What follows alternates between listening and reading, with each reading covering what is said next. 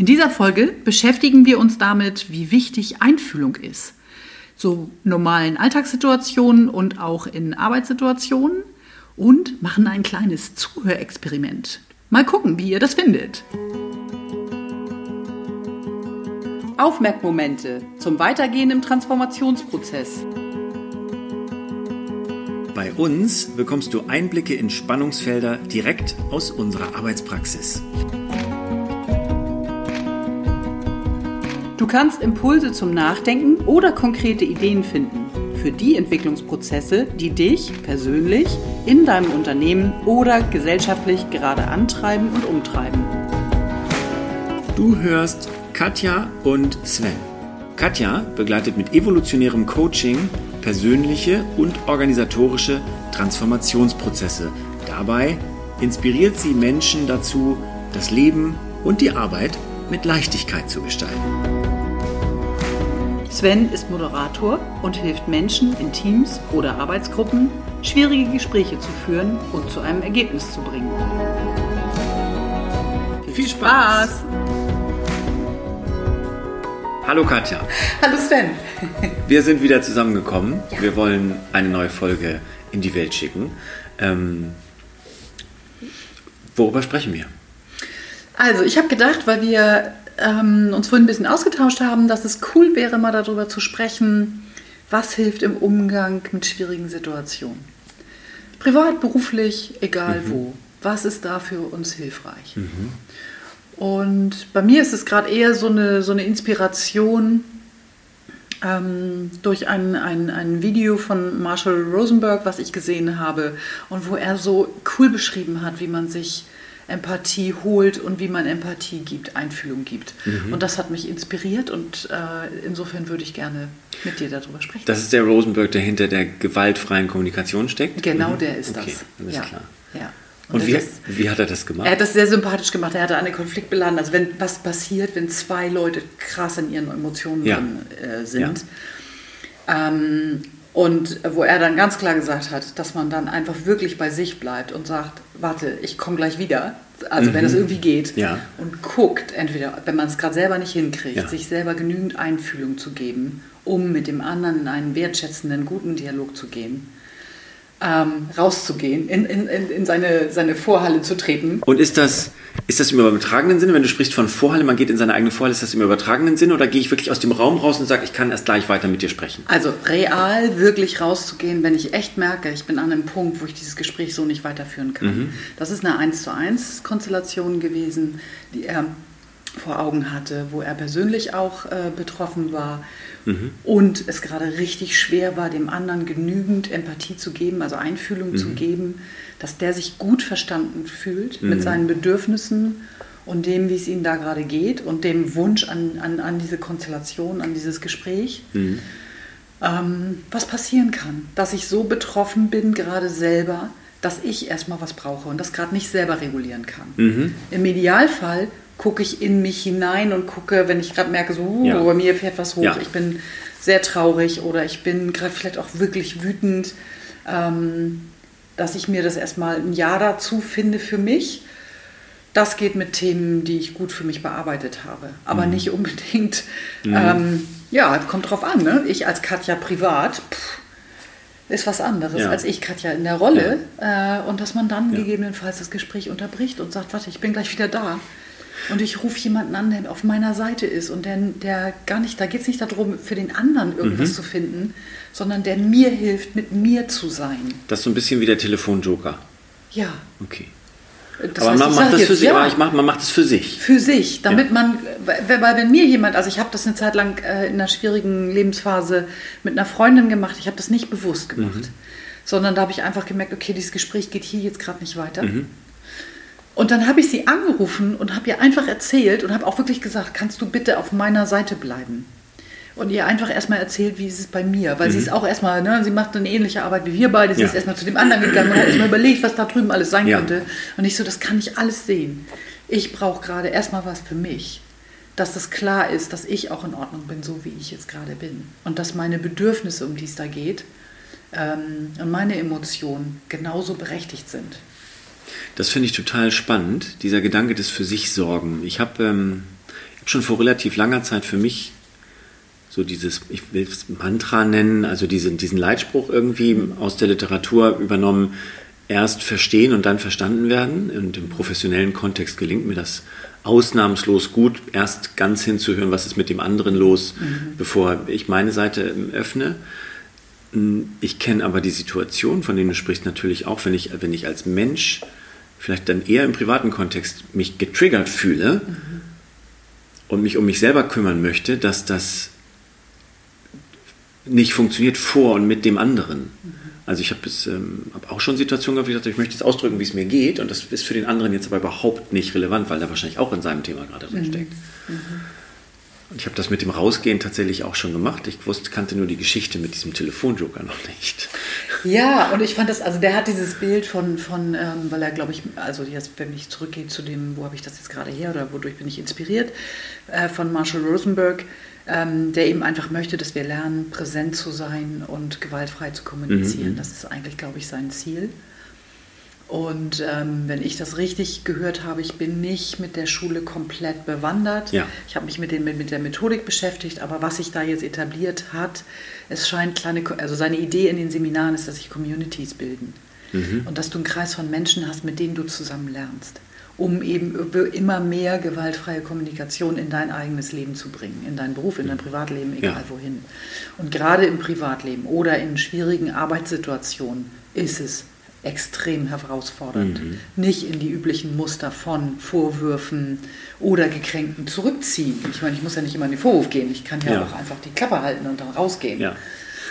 Und ist die Idee, wenn ich, also mal angenommen, man macht es jetzt bei ihm oder da, wo man das machen kann und diese Community bildet, dann würde ich auch so jemanden anrufen. Ja. Okay. Ja. Das heißt, man bildet da schon eine Gruppe von Leuten, wo ich weiß, wenn ich diese Not habe, kann ich dich anrufen, um dann wieder gestärkt in das Gespräch zu gehen genau. und mich mit dem anderen auseinanderzusetzen. Genau. Und die wissen auch untereinander diese Verabredung der selbst, ähm, dass es darum geht, na, genug mhm. Einfühlung zu ja. haben. Ja. Also ich habe es äh, in ganz anderen Kontexten kennengelernt, ähm, wenn ich Prozesse begleitet habe, wo es so darum ging, schwierige Gespräche vorzubereiten, dass man, wenn es wirklich sehr herausfordernd ist für die mhm. Person, dass die quasi einen Paten, eine Patin hat oder jemanden, der in einer ähnlichen Situation ist, aber nicht betroffen ist von der Situation direkt. Ja. Ähm, dass die zusammen lernen und sich regelmäßig zum Austausch dessen, was sie gelernt haben, treffen und bei schwierigen Gesprächen sich zusammen darauf vorbereiten und vielleicht auch gedanklich wissen, die Person weiß jetzt, dass ich mit meinem Chef oder mit dem Vorstand oder mit wem auch immer gerade dieses Gespräch führe. Mhm. Und egal wie es ausgeht, die steht auf meiner Seite ja. und wird auch mit mir erstmal sein. So Sprich, dass ich, ist. dass ich auch weiß, wenn ich im, in dem schwierigen Gespräch bin, ja. Dass ich aber weiß, es gibt jemanden, der hält zu mir, ja. so als, ähm, ja. wie soll ich das sagen? Ähm, als Stärkung, als Beistand. Ja, ja. Ähm, und als manchmal Rück, so ein Rückhalt. So ein Rückhalt und manchmal tatsächlich als was passiert ist, wenn das ein bisschen geübter ist, also wenn man ja. sich kennt und ein paar Mal sich auch schon ausgetauscht hat, dass die Person im inneren Orbit tatsächlich auftaucht und im inneren Kontext vielleicht was sagt. Ich würde jetzt das und das sagen. Ein kleines Engelchen auf der Schulter. Ein kleines Engelchen auf okay. der Schulter, genau so. Ja. Um, und ja. Also was ich daran auch noch total spannend finde, ist, weil ich häufig dann, wenn, wenn ich mit Menschen arbeite, mit Gruppen arbeite, wo es eben darum geht, die schwierigen Situationen auch wirklich im Angesicht auszusprechen, weil das, das gebe ich denen mit, das ist der einzige Weg, eine, eine, eine zu klärende Situation zu klären, wenn ich mit dem anderen spreche. Ähm, wir dann häufig landen, dass es da in diesen Gruppen eben auch so ein klassisches, ich hole nochmal eine Plattitüde raus, ähm, ähm, dass die darüber reden, aber halt nicht miteinander. Und dann gibt es immer diesen, diesen hehren Anspruch, nicht ähm, übereinander zu reden, sondern miteinander zu reden. Und dieser Ansatz würde ja sozusagen das Best-of, ich kann erstmal mit jemandem über mein, meine Not sprechen mhm. Und gehe dann aber trotzdem in das Miteinander klären hinein. Das würde ja ein sogenanntes Best of Both Worlds. Mhm. Wie kann ich für mich sorgen, um dann dem anderen zu signalisieren, ich sehe, wie es dir geht, weil ich mhm. selber gar nicht mehr so in der Unruhe bin. Mhm. Das ist mhm. etwas, was mich zuletzt bewegt hat, wenn ich, wenn ich Menschen vor mir hatte, die sich gegenseitig ganz offen geschildert haben, wie es ihnen geht, mhm. was ein großer Schritt war, was äh, viel Arbeit ist, da hinzukommen. Mhm. Und dann konnten sie aber auf den anderen nicht schauen, weil die noch so sehr bei sich waren. Ich hatte, ähm, während, während du gerade sprachst, ähm, kurz überlegt, ob also man kann gut, je nachdem, wie aufgeregt ist die Situation. Also wenn ich als Moderatorin mit dabei bin, dann geht es natürlich auch manchmal genau darum, erstmal dafür zu sorgen, dass der, der andere sich so ausdrückt, dass er vorwurfsfrei gehört werden kann, wirklich mit dem, was er empfindet und diese Ruhe reinzubringen, dass das ankommt. Weil das ist, ist die Frage, wenn das ein, ein, Team als Beispiel ist oder eine Arbeitskonstellation ist, wo sich richtig über längeren Zeitraum wirklich was aufgebaut hat dann hat das auch schon ein gewisses Maß an Tiefe von mhm. Verletzung, die mhm. da gegebenenfalls hintersteckt. Ja. Ähm, wenn es eher sowas ist, was ah, so ein Unwohlsein, was nicht groß genug ist, um einen Konfliktworkshop zu machen, aber was immer mal wieder auftaucht, dann kann es auch hilfreich sein, ein bisschen mit den Menschen zu üben, wie es ist, wenn sie wirklich zuhören aus der Perspektive des anderen.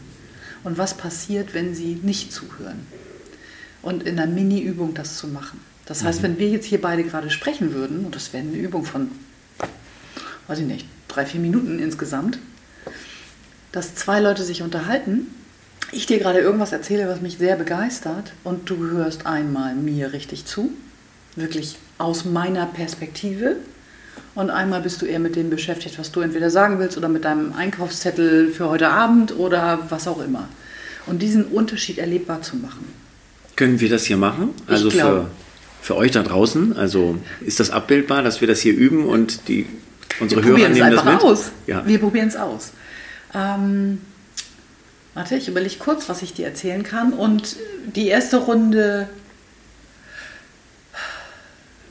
oh, würde ich sagen, probier mal an deinen Einkaufszettel zu denken. Das wird die Herausforderung wahrscheinlich sein, weil es für uns ungewohnt ist. Nicht also zu signalisieren, wir hören zu, aber es doch nicht zu tun. Ähm, für Menschen wie mich, die viele Jahre im Unternehmenskontext gearbeitet haben und in Meetings gesessen haben, ist das eine hohe Kunst und die tägliche Routine gewesen, so zu tun, als würde man zuhören und eigentlich ist man woanders. okay. Das ist der Norm. In der Arbeitswelt ja. von vielleicht nicht ganz gestern, sondern gerade noch ist das äh, leider, also finde ich, ganz häufig Bestandteil okay. des normalen Umgehens miteinander, dass man gerade okay. in Gedanken im nächsten Meeting ist und nicht da, wo man gerade ist. Sehr wunderbar. Dann verbinde dich doch mal mit so einem Meeting, wo du dein Laptop ja. aufgeklappt hast und darauf wartest, dass du so weit würde ich nicht gehen. gleich dran bist. So weit würde ich nicht okay. gehen. ähm, ich nehme was ganz Alltägliches. Mhm. Äh, mein Weg hierher.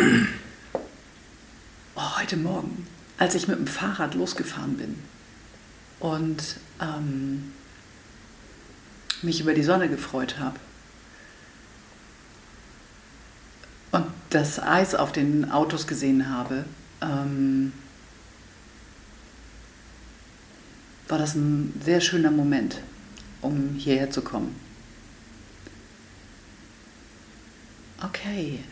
Und ich würde jetzt gerne einmal aufhören. Mhm. Ja. Und ohne dass wir das jetzt auswerten ja. in einer Übungssituation mit anderen, würdest du das jetzt schon mal auswerten? Ja. Ähm, ja. Und ich würde gerne die andere Variante machen, dass du mir nämlich wirklich zuhörst. Okay. Mhm.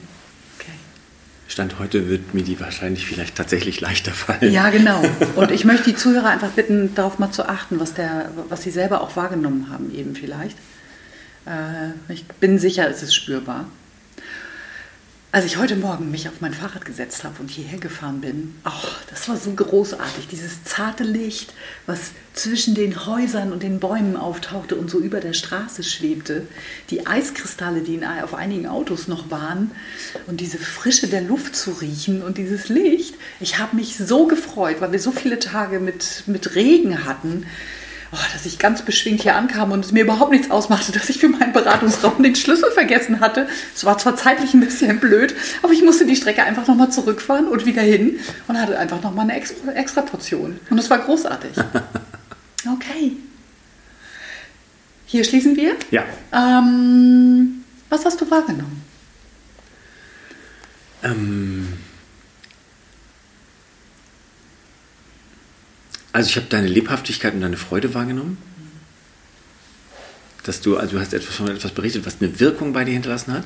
Und es löst bei mir natürlich Assoziationen aus, aber die mhm. gingen in die gleiche Richtung. Also mhm. ich habe auch Ich habe auch, ähm, ich hatte heute den Vorteil, ich bin leider nicht Fahrrad gefahren, ich habe es aus dem Fenster gesehen, aber die Bilder lösten meine Bilder im Kopf heute aus und ich hatte auch ein gutes Gefühl und ich fühlte mich in meinem guten Gefühl dir sehr nahe. Mhm, mhm.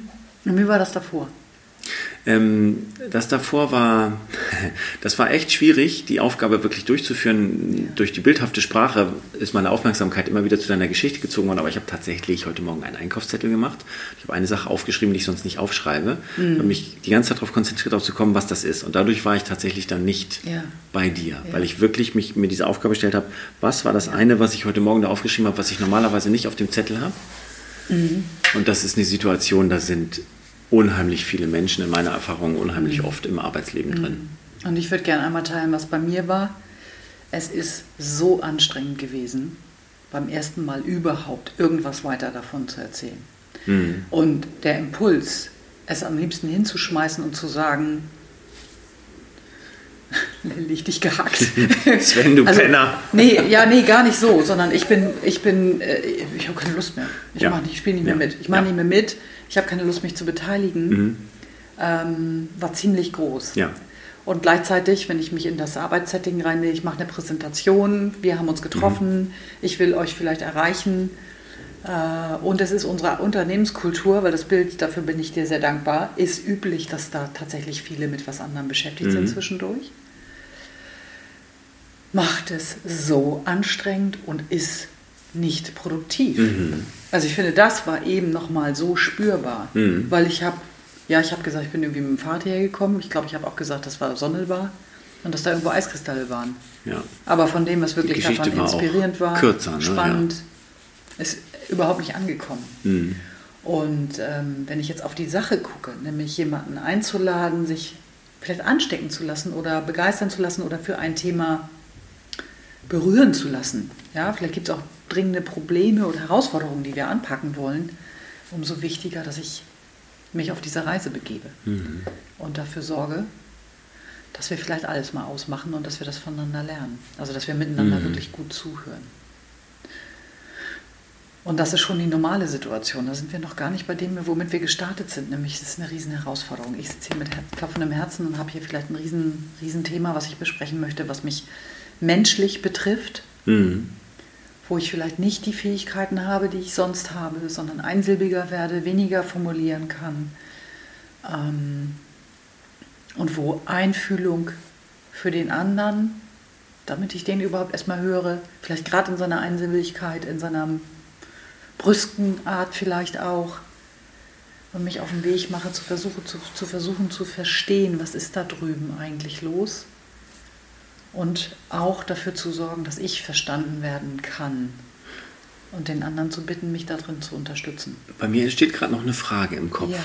Und zwar, wenn ich jetzt ähm, unsere Beispiele vermische. Ja.